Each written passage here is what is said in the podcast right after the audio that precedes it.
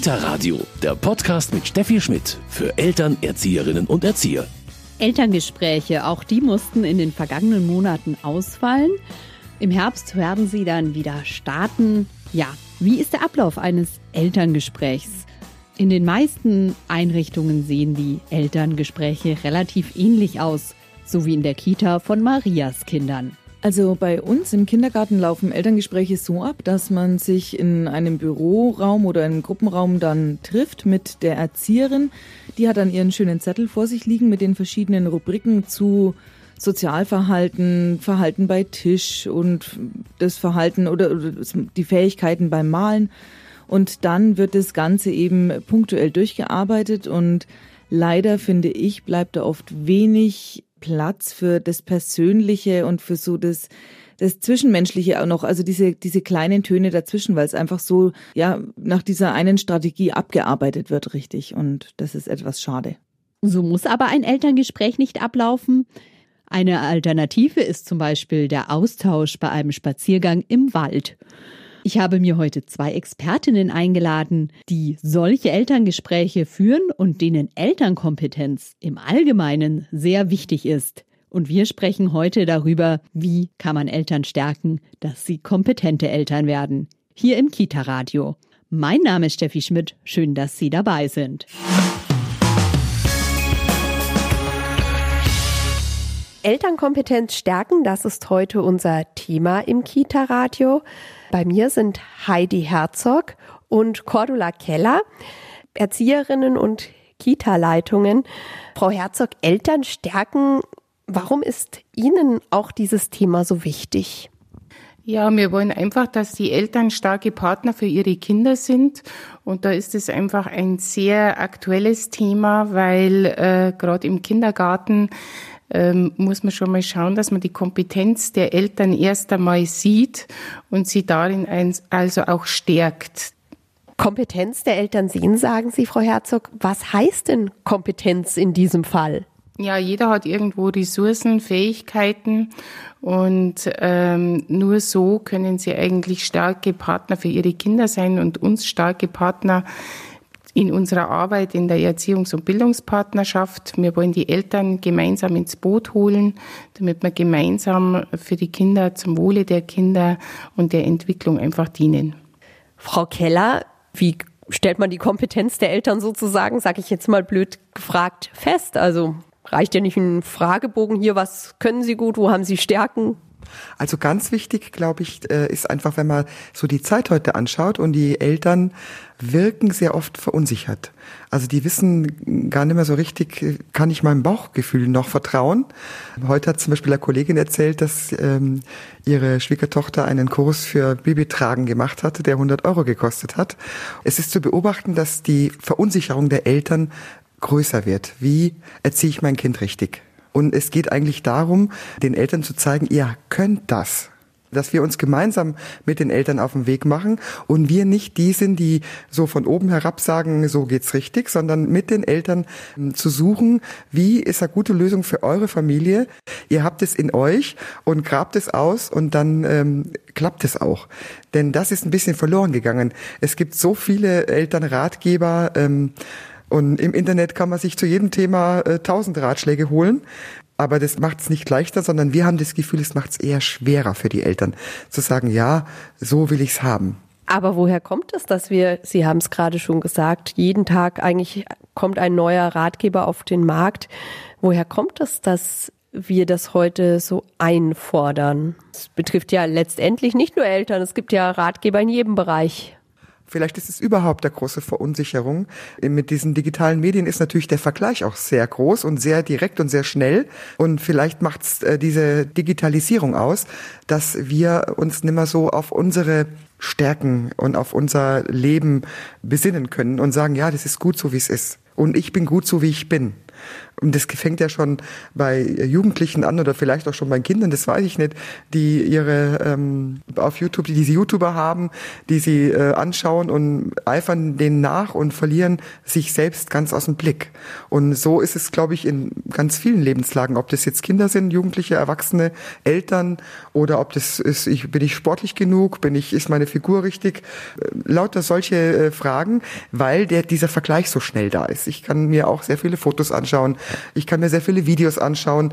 Ähm, das war vielleicht früher ein bisschen einfacher, weil man das nicht so in diesem Maße hatte. Und das beginnt, ja, Sie haben es gerade auch schon gesagt, eigentlich von Geburt an. Die Eltern wollen dann wissen, wie viel wiegt das andere Kind mit drei Monaten, kann sich schon drehen. Mhm. Das stimmt, so ist es. Und ich denke, man hat schon auch früher die Kinder verglichen.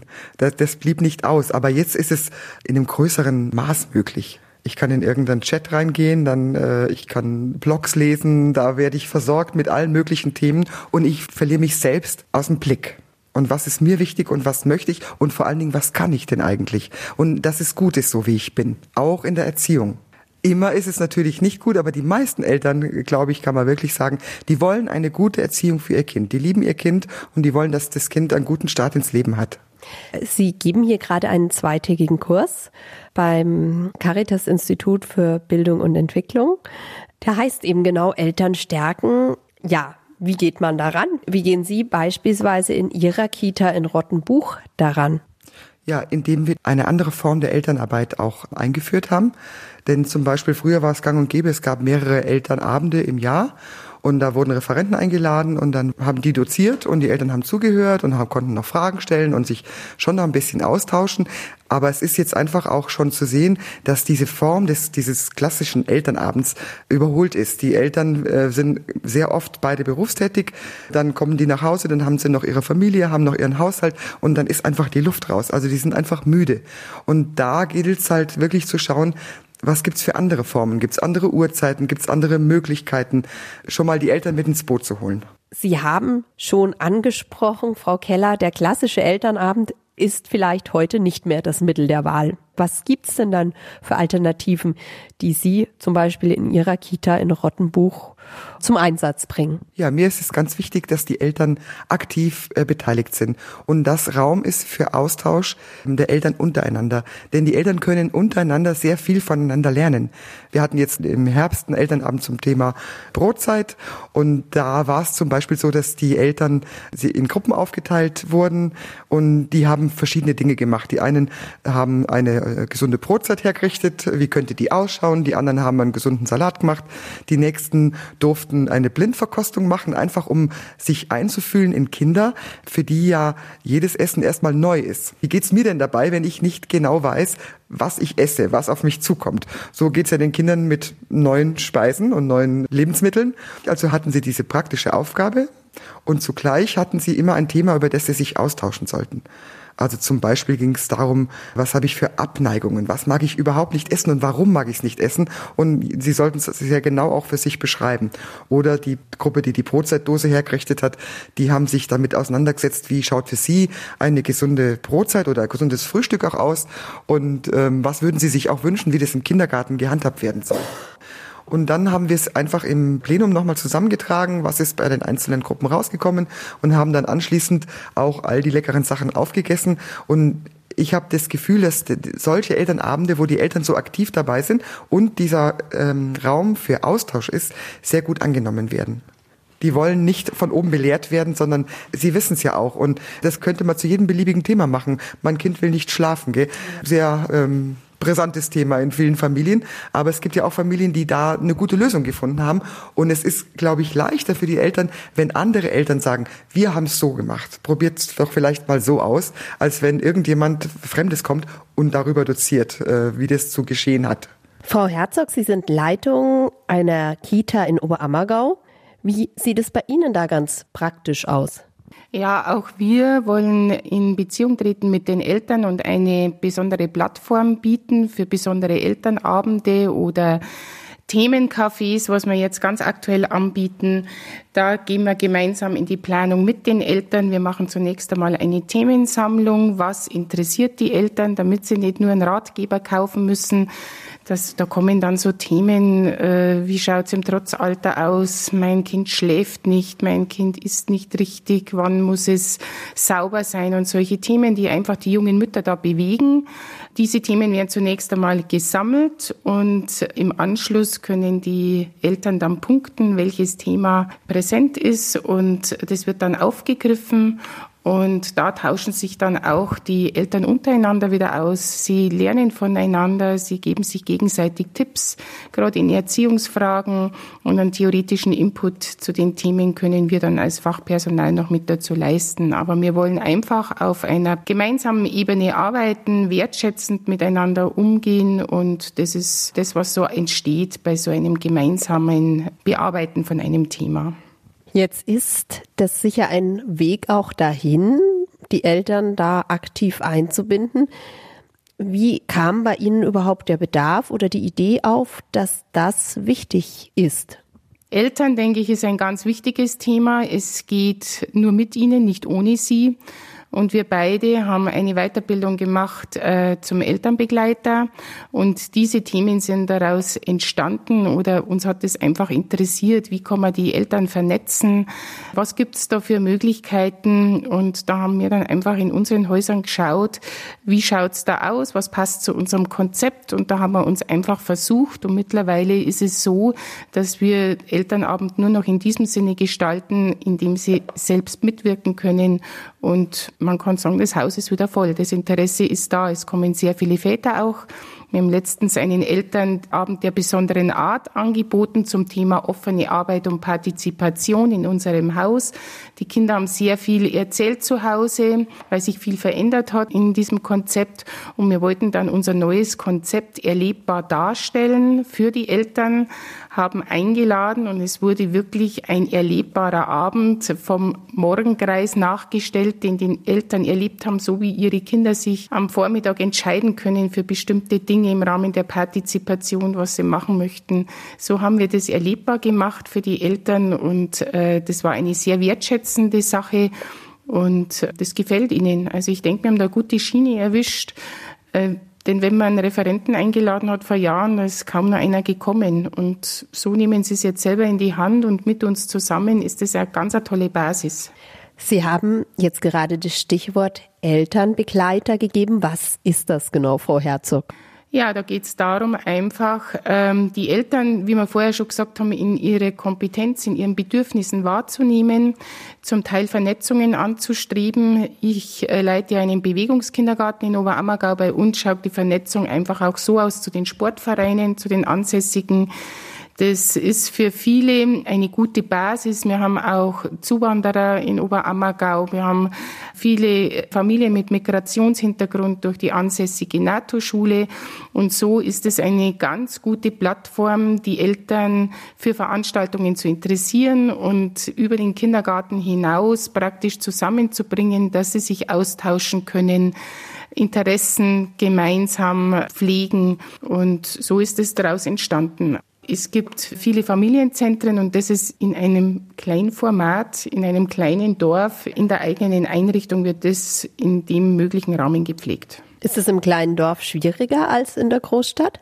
Also ich habe noch nie in der Großstadt gearbeitet, aber ich denke, mit der Kooperation mit den ansässigen Vereinen und Möglichkeiten ist das eine gute Sache. Also ich finde es jetzt nicht schwierig weil jeder kennt jeden und da kann man wirklich die Leute auch integrieren, die es wollen.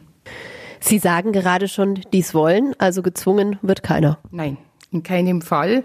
Aber die Eltern sind neugierig, gerade wenn wir diese Plattform bieten, diese Formen der Begegnung schaffen, ob es nur mal ein Café ist oder ein Sportangebot, ein Familiensportangebot, wenn Kinder und Eltern zusammen Sport machen. Also es ist immer eine tolle Sache und da entstehen Freundschaften und ist alles dienlich für unsere Arbeit. Sie sagen gerade schon, mit den Kindern zusammen was machen. Das ist auch etwas, was Eltern heute immer wichtiger wird. Ja, es wird auch immer wichtiger. Wir nutzen halt ganz gern auch unsere Umgebung, unsere schöne Umgebung. Es werden zusammen einfach auch Unternehmungen äh, veranstaltet. Wir waren schon im Kletterwald mit den Familien und Kindern. Wir gehen äh, Fahrrad fahren, im Winter zum Langlaufen. Also wir versuchen ein buntes Angebot übers Jahr zu bieten und das wird sehr gut angenommen und ich habe das Gefühl, alle profitieren davon, ob wir als Einrichtung oder die Familien im Einzelnen. Frau Herzog, Sie haben schon gesagt, bei Ihnen, Sie merken, dass die Eltern wieder mehr da sind sozusagen. Ja, doch, das kann man ganz bestimmt sagen. Es ist nicht nur, dass wir Veranstaltungen machen, sondern wir versuchen auch die Entwicklungsgespräche gerade in unserer Arbeit anders zu gestalten. Was heißt anders?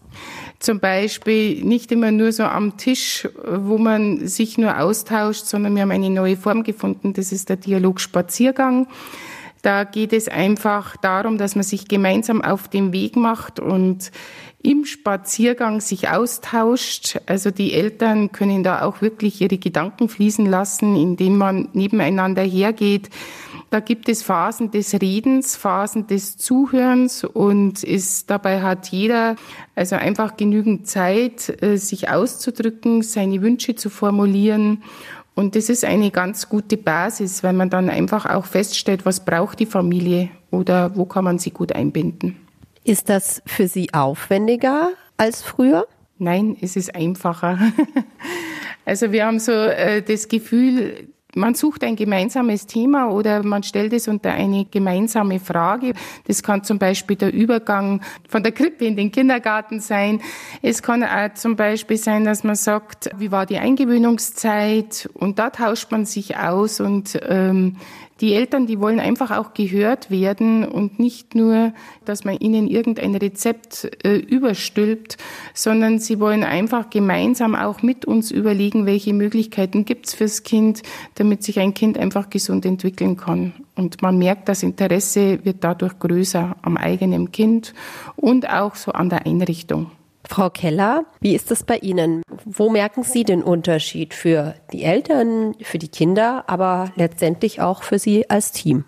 Ja, wir merken das daran, dass es einfach sehr gut angenommen wird und wir die Eltern wieder mehr äh, da haben, trotz anstrengendem Alltag.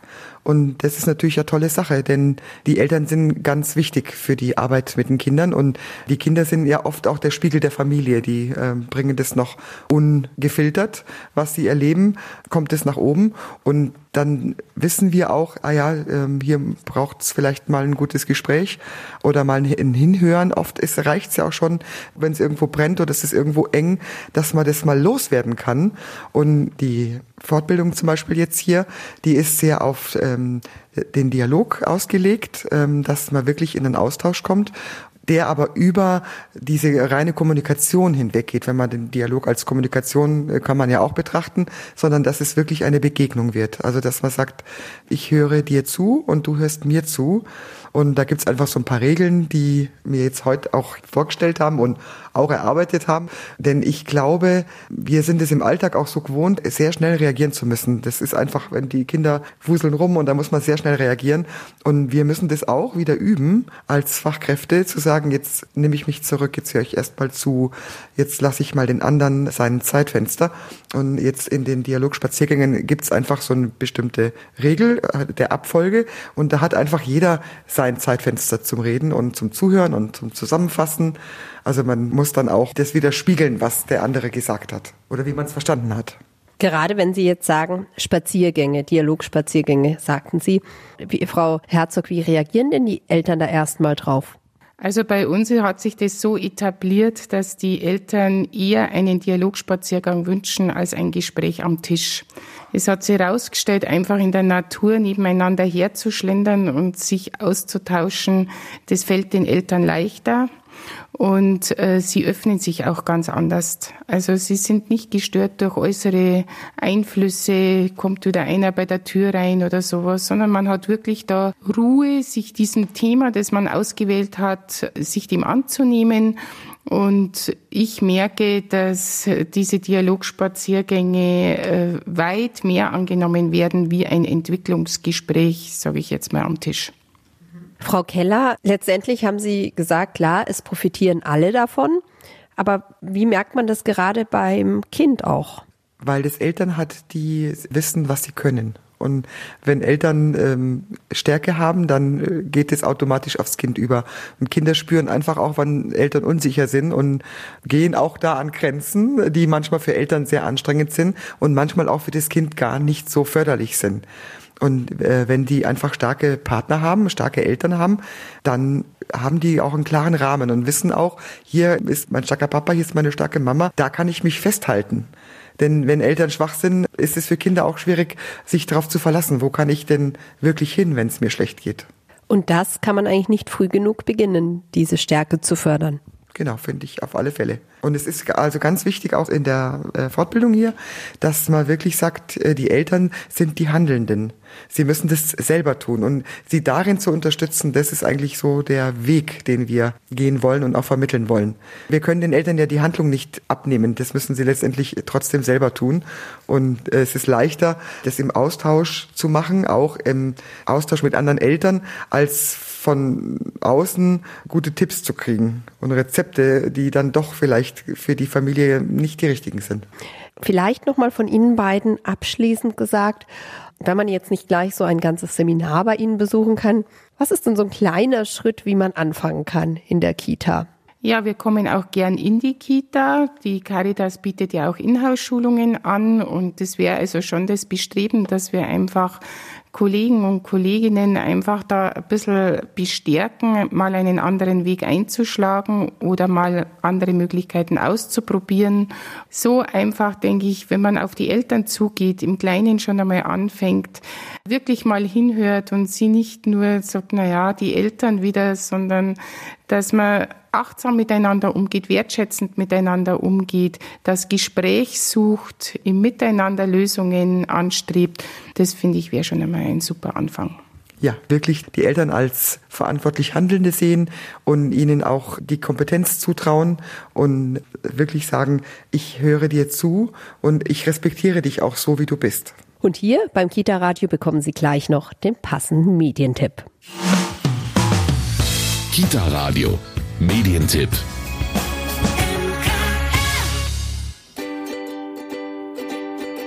Eltern beraten, begeistern, einbeziehen. Erziehungspartnerschaft in der Kita. Die Erziehungspartnerschaft mit Eltern ist ein zentraler Bestandteil des pädagogischen Alltags in Kita und Kindergarten. Das Buch beleuchtet anhand von Praxisbeispielen die verschiedenen Aspekte der Zusammenarbeit und geht auch auf die aktuellen Themen Inklusion und Familien in belastenden Lebenssituationen ein. Es weist auf mögliche Stolpersteine hin und liefert zahlreiche Ideen und Arbeitshilfen für eine lebendige und erfolgreiche Erziehungspartnerschaft auf Augenhöhe. Es kostet 19,99 Euro. Das war's schon wieder mit dem Kita-Radio für heute. Elternkompetenz stärken war unser Thema. Mein Name ist Steffi Schmidt. Schön, dass Sie dabei waren. Kita Radio, ein Podcast vom katholischen Medienhaus St. Michaelsbund, produziert vom Münchner Kirchenradio.